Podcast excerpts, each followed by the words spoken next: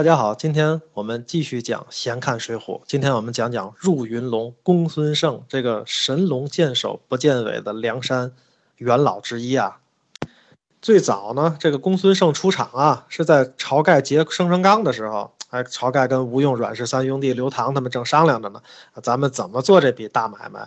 公孙胜呢是自己找上朝天王他们家门的。开始的时候呢，这个晁盖啊还以为他是来化缘的呢，说这道士来干嘛来的呀？然后呢，他对晁盖讲说：“我呢有十万贯金银宝贝，专门送作保证，做见面礼之用。”那晁盖说了：“你说的是不是生辰纲啊？”公孙胜呢还没回应的时候，这个时候呢，吴用就闯进来了，吓唬公孙胜说：“你好大的胆子！刚才我们商议的事儿，是不是你都听到了？”说这个话呢，听起来像个笑话。那么其实呢，说明了一个问题，就是吴用跟朱公孙胜之间呢，一开始其实就是一个寄生于何生亮的这种竞争关系。其实呢，在第一开始出场的时候呢，公孙胜给晁盖送这个信儿啊，说生辰纲这个事儿啊，其实他这个信儿是送晚了的，就跟什么一样呢？你想吴用啊、刘唐啊、阮氏三兄弟，人家都在商量这个事儿的，你说我是来给你送一个见面礼。这个显得确实好像有一点多余，起码来讲呢，他的这个智谋很厉害呀，或者说他这个特长就没有被显示出来。就跟你给人讲个故事、讲个笑话的时候，你还没讲呢，人家说我这故事听过，这个呢总觉得差了那么一点儿，没那么有趣。所以呢，你要是公孙胜，你会怎么办呢？你到一公司里面，然后你看你会的这个技能呢，正好别人也会，人家去的还比你早，那你就一定要找差异化的定位了。对吧？不管你是卖一个产品，还是你要推销自己，那么最重要的呢是避免同类的这种竞争。你在这个红海里面竞争呢，不如给自己找一片蓝海。公孙胜呢，其实他有自己的一片蓝海，他给自己的定位是什么呢？他可以在宗教上做文章，因为那样的话呢，哎，他就可以在他的作用上变成一个不可替代的。他变成了一个什么呢？变成了一个用巫术退敌的道士，哎，这样而存在着。你看你在。出去打这个，这个组队打这个网游的时候，你组一个法师，那你还得组个牧师啊，那牧师能加血啊，对吧？所以呢，这些呢，没有尝试过用这个道教的这种厉害的这种法术去杀伤敌人的时候呢，公孙胜出现了。但是呢，你要是深入思考，还能想到这个道士他除了能够有法术退敌的话。那他应该还有一个功能啊，就是可以用精神食粮去武装这帮强盗们的大脑啊。你看中国的历史上哪个搞的动静比较大的造反，大多数不都弄点神秘的宗教在那儿当幌子吗？什么苍天已死，黄天当立，对吧？黄巾军，还有呢，后来的这个历代百姓的造反，什么那个张天师啊的这个摩尼教啊等等的，都都被用来在这个。造反的这个起义的农民身上了，包括太平天国的时候是信的这个拜上帝教等等的，那这些把戏其实都要有这种神秘主义色彩啊。这公孙胜怎么就没用上他的这个特长呢？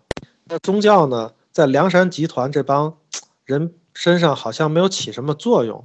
那我总结可能会有这么两个问题导致的。第一个呢，就是梁山滚雪球似的发展当中呢，队伍壮大的过程里面，他整合的这些人啊。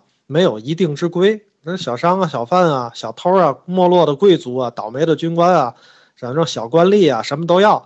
那么这个呢，他就不容易有共同的精神领袖。他但凡有一个精神领袖，包括宋江也好、晁盖也好，你发现呢，宋江和晁盖这两代领导人也没有这种宗教的情感，也没有这种情怀。宋江大不了就会死抠儒家借来两个字，叫忠义。加上点自己的权谋，那基本上跟这个宗教没有什么太大的关系。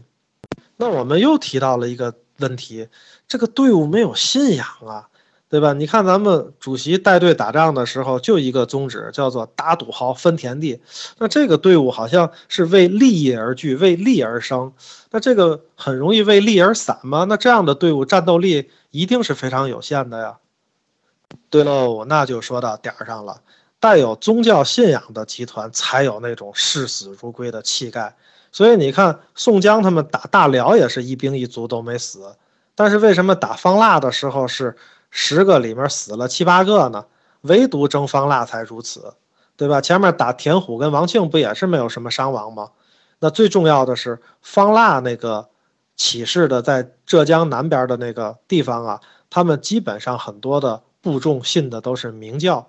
那明教当然我们也知道了，明教也叫魔教嘛，是吧？咱们看那个张无忌，那是什么？这个《倚天屠龙记》嘛，对吧？里面经常说魔教魔教的，不就是明教吗？所以呢，方腊的部队有这种宗教的凝聚力，哎，他跟宋江的部队真不一样。你看方腊的那个皇叔啊、弟弟啊、女儿啊、丞相啊、尚书啊，不是惨烈的战死，就是自杀啊。守护方腊老巢的那帮将士们，基本上蛮兵被斩了两万余级啊。那说白了，没有什么人是投降的，都是战死的。就跟太平天国到最后的时候，守守着这个洪秀全的那帮死士们，基本上都是自焚烧死的，是一样的。这才叫这个叫什么宗教的凝聚力呢？说宗教说远了，我们收回来说这个公孙胜。那公孙胜呢，最主要的能力还是会这个法术。你看到。第五十二回的时候，那个高廉会巫术，然后呢，领着神兵把这个梁山的人马打败。那这个时候，公孙胜就有了他不可替代的作用。那个他会的那个招，吴用不会啊。所以当时呢，吴用就跟这个宋江说啊，要破高廉的妖法，必须把公孙胜请回来。于是宋江呢，就派出自己的心腹戴宗、李逵两个人，好不容易才把这个公孙胜请回来。大概是这样的。那么。后来呢，在排座次的时候，他排在吴用后面嘛。那咱们刚才提到了请回来这件事，证明了公孙胜呢，他一度脱离了梁山。那这里面我们就得讲一下，说公孙胜和吴用他们之间的区别了。虽然是既生瑜和生亮的关系，但两个人区别还是蛮大的。那我们对这个梁山中的智多星吴用的这个印象实在是太深了。你看啊，他最初的时候，在晁盖时期。他第一次呢是先帮晁盖上梁山火并了王伦，他策划的。然后呢用激将法让林冲动了手，夺了水泊。那到了这个是第一个兴盛时期，晁盖去世之后留下了个遗嘱，说谁能够射杀他的仇人史文恭，谁就是梁山的寨主。最后呢谁擒了呢？卢俊义把史文恭给抓着了。那于是呢吴用又进行了周密的策划，这咱前面讲过，对吧？让梁山呢。整个违背了晁盖的遗嘱，最后拥戴了宋江，成为了山寨之主。到了后期呢，宋江说：“咱要招安。”那吴用是一个积极的实施者，那执行力之强啊，对吧？促使这个招安大业的完成。那他天生的就是一个辅佐主公的军师的角色。而且呢，吴用好像不太会有自己的主张。你看他的这几个主张，基本上都是他老大的主张。晁盖说怎么样，宋江说怎么样。他的使命就是推行老大的方针，不管谁当老大，他都这么做。当然，我们可以说哈，没有吴用就没有水泊梁山的这个事业。但是我们后来知道，吴用呢，最后在宋江的坟前上吊自杀，这个事儿呢，我们去想哈，吴用确实也没有办法。他呢，跟宋江去了。这个自杀这件事儿呢，我觉得义气还在其次，关键是他把自己大好的前程都赌在了宋江的身上，没退路了。你想吧，要是宋江能当了皇帝，那吴用肯定他是个宰相。但是现在宋江死了，你觉得他怎么活下去？所以呢，他必须得上吊跟着哥哥一块儿走了。但是同样当谋士的这个公孙胜，我觉得其实还是比吴用清醒的多的，而且他能够全身而退。刚才呢，我们也说到了，梁山既然不是一个靠宗教组织起来的队伍，有了吴用，其实公孙胜的处境挺尴尬的，对吧？不能叫多余的吧？但是公孙胜自己也明白自己的这样的一个处境，他也想方设法得远离那个权力斗争的漩涡，保全自己。所以呢，当他营救宋江上了梁山之后，这就是咱们说到了公孙胜第一次隐退了，说他就看出来了，晁盖跟宋江之间啊必将有冲突。虽然当时两个人还在蜜月期。但是呢，他趁机就说：“我得回家探望我的老母亲。”结果呢，就第一次隐退了。后来呢，什么时候出的山呢？就我刚才说的，戴宗和李逵去请的时候出的山。等到招了安之后呢，他又看出来了危机。为什么呢？你看，派着宋江去征辽国，是赢了吧？赢了，赢了回来以后再平定田虎。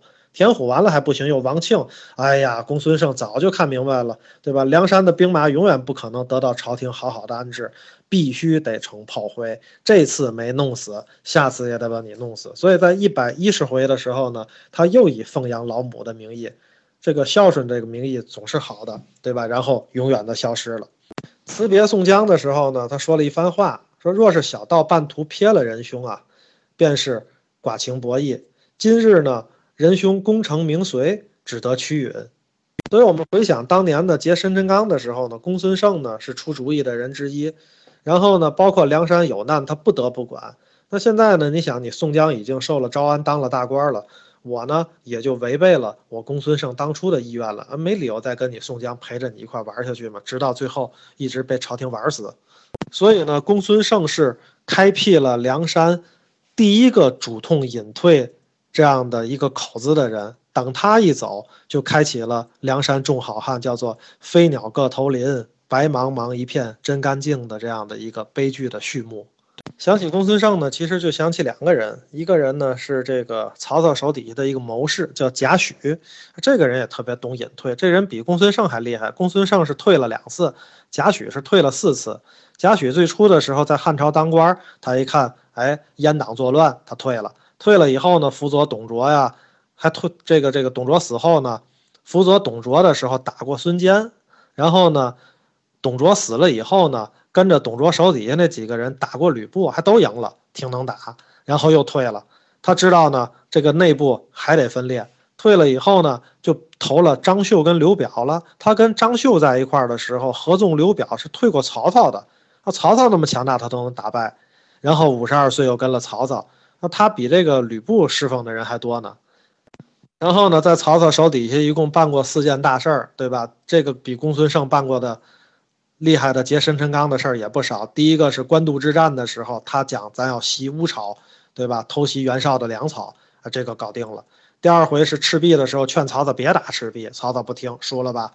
第三回呢是离间这个马超跟韩遂，哎，这个西凉兵离间他们。第四次呢是拥立曹丕，他就堵住了我的政治资本就在曹丕身上。最后这哥们儿一直活了七十七岁，然后配享太庙。好厉害呀！我觉得他真是跟公孙胜如出一辙。